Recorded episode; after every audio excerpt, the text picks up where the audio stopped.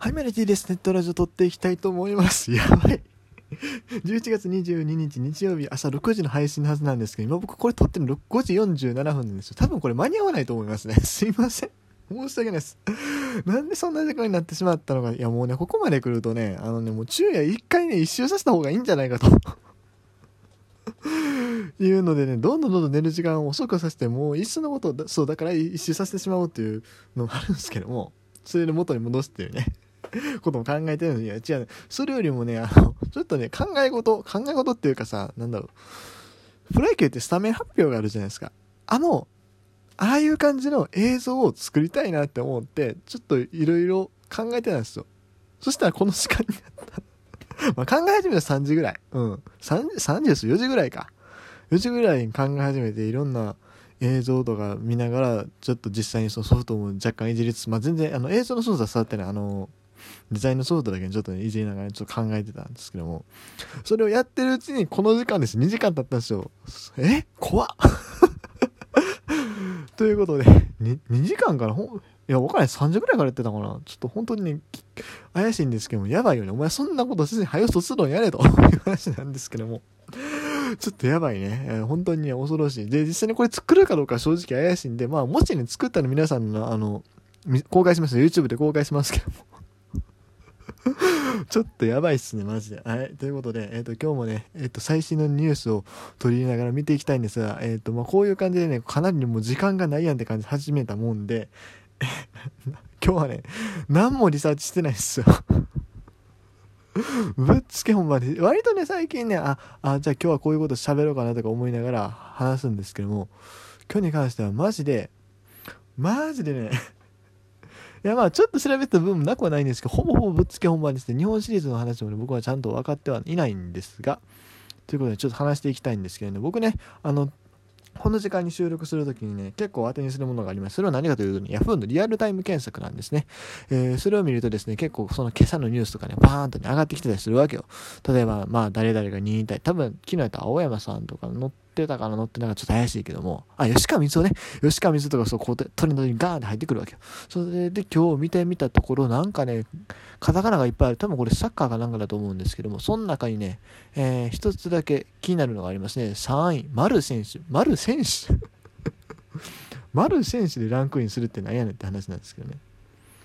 丸選手って言われたら僕どうしてもね、あの、プロスピの実況者とかよく思い出すんですよ。結構みんなであの選手付けするからさ。と思ってさどうなんかなと思ったらああルイミ実況者かこの人。そうこの人プルスピの実況者で正解ですね。ダルビッシュ有さんっていう方なんですけど ご存知ない方分からへんな。えっ、ー、とあのねダルビッシュのゲームチャンネルっていうのがありまして YouTube に。登録者が30万ぐらいいるチャンネルがあるんですけど、そこでね、あの、プロスピに実況してあります、この人。まあ、本 当言うまでもなくね、超有名メジャーリーガー、サイ・ヤング賞2位のダルビッシュ有さんなんですけども、マル選手のプレーが濃いかどうかはわからないけど、中村選手があれだけベースの角にいるのに、その足に当たってしまうのは良くないと思います。えー、投手の走塁練習もそこはしっかり練習するので、はい、えー、これ何の話かと言いますと、これ日本シリーズの話ですよね。えー、僕もね、ちょっとしろっと分かってるんです、日本シリーズ。うん。特にこのプレーに関しては、ツイッターとかでも結構議論になってて、えー、まあ、特にやっぱりまあ、ジャイアンツの選手やし、ジャイアンツの選手やしって言ったら悪いけど、まあ、ジャイアンツって結構こう、なんだろう。まあ、圧倒的に強いというかさ、まあ、ちょ、ちょっと嫌われ役になることも多いじゃないですか。っていうこともあってですね、まあ、結構このプレーに関してああだこうだあ批判の声とかも出たりするんですが、えー、とこれは状況的にはいつでしたかね？まあ何回の話だったか忘れたんですけども、とにかくですね、えっ、ー、と、丸選手がこうベースを、一緒にベースをね、駆け抜けるときに、中村選手の足にかすったんですよね。うん。かすっただけ多分両選手とも何もなかったっていう話だったと思いますが、それそういうことがあったんで、それがちょっとどうなんやと。あの、昔高校野球でやったじゃないですか、何年か前に。あの、大阪桐蔭の中川くんがね、あの、足やられて仙台育英の選手に、こう、蹴られてそこからね、大阪桐蔭を負けちゃってっていうのがあって、お前それはどうやーとね、結構ね、あの、仙台育英側が叩かれてた記憶があるんですよ。そう。そんなことあったんですが、今回のプレーは全くそういうあの、別に好意的なものではないんじゃないかというね、えー声も多いんですが、まあ、ダルビッシュさん曰く、まあ、そういうことだそうです。まあ、確かに野球ってね結構接触プレーになりがちなシーンも多いじゃないですか。しかも野球選手スパイクさ普通の靴じゃなくてこうなんか鉄とか入ってるの履いてるんでしょ？僕野球でやってないからね詳しいこと分かんないです。でもそういうのあるじゃないですか。そうそれガーンってあったらそれは痛いに決まってるんですけどね。でまあでもシーズン中そういうプレーなかなか見ないじゃないですか。うん。それで、え、ー、と今回に関してもまあ有識者ダルビッシュさんの話によるとえーそう中村晃選手かだいぶファーストベースの角の方におったのにその辺り足に当たってしまうのどうなんやということですね。で投手が走塁練習するときはもうそこはもう当たらないような練習をするということだそうです、うん、まあ別にねそんなに悪意あるプレーはしないと思いますよ、うん、ましてやそのまあこういうとちょっと外国人差別的で悪いけども日本人選手がそういうしかも丸選手みたいな超スター選手がさそういう恋の思ってねそういうプレーをするとは到底思えないんですけどもまあでもねあのやっぱりそそこはね、まあ、お互い気持ちよくプレーする上でねやっぱり気をつけていかないといけないところなんじゃないかなというふうに思います。えー、そうはいつもね僕本当にね全然ね見てないですよ。なぜ中継がないから中継がないっていうか、ね、あだから僕テレビ持ってないし、その、契約とか一切してないんからさ、 DAZN、DAZN とかさ、見てないから、正直に昨日、野球の話はマジでね、えっと今、今ちょっとね、追っていくっていう感じです。えー、っと、まず、先発はね、え、っと、誰だっけ？千賀選手と菅野選手で投げ合いだったんですけども、結果的に5対1ですか、もうソフトバンクがね、ガンガンいっちゃったって感じですね。栗原選手ね、昨日3安打猛打賞というところの活躍が光った。ね、2回のツーラン、そして、えー、と4回はツーベース、まあ、これは得点には直結しませんが、その後も、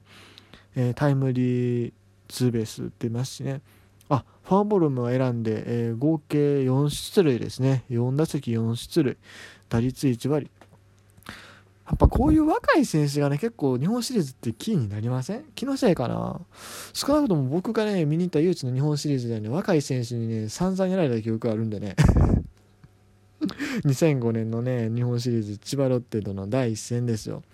西岡選手のセーフティーバントもそうですけどね、今江俊明がこの時よう打ちまくったんですよ。確か8打席連続出塁とかやってたんちゃうかな。栗原選手いい感じですよ。ここまで4打席連続出塁ですから、もしかしたらね、あの、その記録を塗り替えるチャンスがあるかもしれないですよね。うん、さて、えーと、一方のジャイアンツは唯一の得点がウィーラー選手の、えー、レフトフライのみというところでちょっとなかなか厳しかったかな。まあ、千賀投手を崩すのは簡単じゃないですけども、まあでも菅野投手がね、もうちょっとね、頑張ってほしかったなというところではあるのかなというふうに思います。ただ、今ジャイアンツもね、うん、まあ、周東選手しっかり抑えてるんですよね。まあ、フォアボール1個出して、まあ、それがちょっと得点に絡んだ、まあ、あれ？絡んだわけ、まあでもちょっとね、ピンチになったっていうのはあるんですけども、絡んでるよね。うん。まあでも基本的にその、まあ、アンダーという形で許してないし、あとは、そうね、うん、ギータもヒットを打たれれないんですよね。まあ、得点は、うん。デッドボールはね、与えたけどねっていうところで、はい。一方のジャイアンツは去年ね、打てなかった丸選手、早速ヒット出てますし、坂本選手もヒット出てると、岡本選手は2出塁ですね、フォアボール2つ。まあ、まああのね、もちろん勝てなかったという意味では悪いですけども、ここは去年と違いますね。去年はもう、ね、坂本、岡本、丸っていうあたり結構抑えられてたイメージがあるので、そういう意味では、まあ、負けはしたけども、そんなに、ね、あの、最後も得点、一応ね、入れてるし、そんなに悪いイメージで明日に行くってわけじゃないんじゃないかなという気はしますよ。うん。あの、本当にね、あのセ・リーグの20見せてほしいジャイアンツには。うん。まあ、あの、ジャイアンツね、シーズン後半不調やった中でね、こう、勢いのあるソフトバンク対決するっていうのは、正直言ってかなり不利やと思うけども、なんとかしてね、維持を見せてほしいなというふうに思います。間違えてもね、あの、ソースコアがね、ネタになるようなね、負け方はしないでほしいなというふうに思います。さすがに33対4はないと思うけどね。まあ、ありそうなところで言うと、何 ?20 対3とかさ。20対3ちょっと語呂悪いな。えっと、23対3とかさ。やめてね、本当にそういうのだけは。はい、ということです。まあ、そういうのだけはっていうわけでもないんですけどね。はい。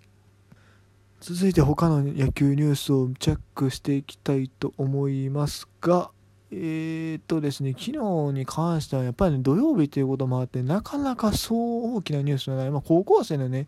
えー、っと、ドラフトで指名された高校生の契約情報とかあったり、あと、都市対抗がね、えー、始まったんですか、まあ、そこら辺があるといえばあるんですが、特に僕的に取り上げたいのもそんなに多くないのでですね、えー、ちょっと気になるこちらの話題いきますか。あ、ごめんなさい。あとね、えっと、先、あれか、都市対抗言うたけど、都市対抗ごめんなさい。今日からですね。すいません。失礼しました。はい、えっ、ー、と、阪神の話題ね、最後に触れて終わろうかなというふうに思います。えっ、ー、と、フェニックスリーグですね。えっ、と、宮崎に行われている、まあ、2軍というか、まあ、若手の育成のバーですけども、えー、坂本誠志郎が参戦する一方で、高山北条が周期練習の方へ移動するということです。まあ、周期練習、つまり大阪の方に帰ってくると。いうことです。高山北条はね、あの、スフェニックスは結構結果残してるんですよ。多分、まあちょっと前に見たデータで3割とか出てたんで、特に高山選手の方バリバリ打ってるし、まあこの2人はね、もうでもフェニックスが言ってる、言ってる場合じゃないっていうか、ほんま言ってたらダメな人やからね。うん。うん、だからね、多分下でそんなにやることもないような選手なんちゃうかなって思うんでね。まあ確かに守備面がどうこうとかあるかもしれんけどね、北条に関しては。でもバッティングはね、2人とも、うん、もう下ではあくまでも調整っていうか、もう下で多分成長とかそんな無理な気がするの多分そっか、ああんまそう、そこにこだわろうとすると多分もう伸び悩んで終わりになるパターンな気するんでね。どうにかしてまあ1軍で、えー、何とか活躍するかあるいはもう最悪他球団行くかってところだと思うんでね本当にこの2人頑張ってほしいよね。特に高山選手は僕本当にね本当にね押してるんではい。頑張ってほしいなというふうに思います。ということで今日はこの辺で終わります。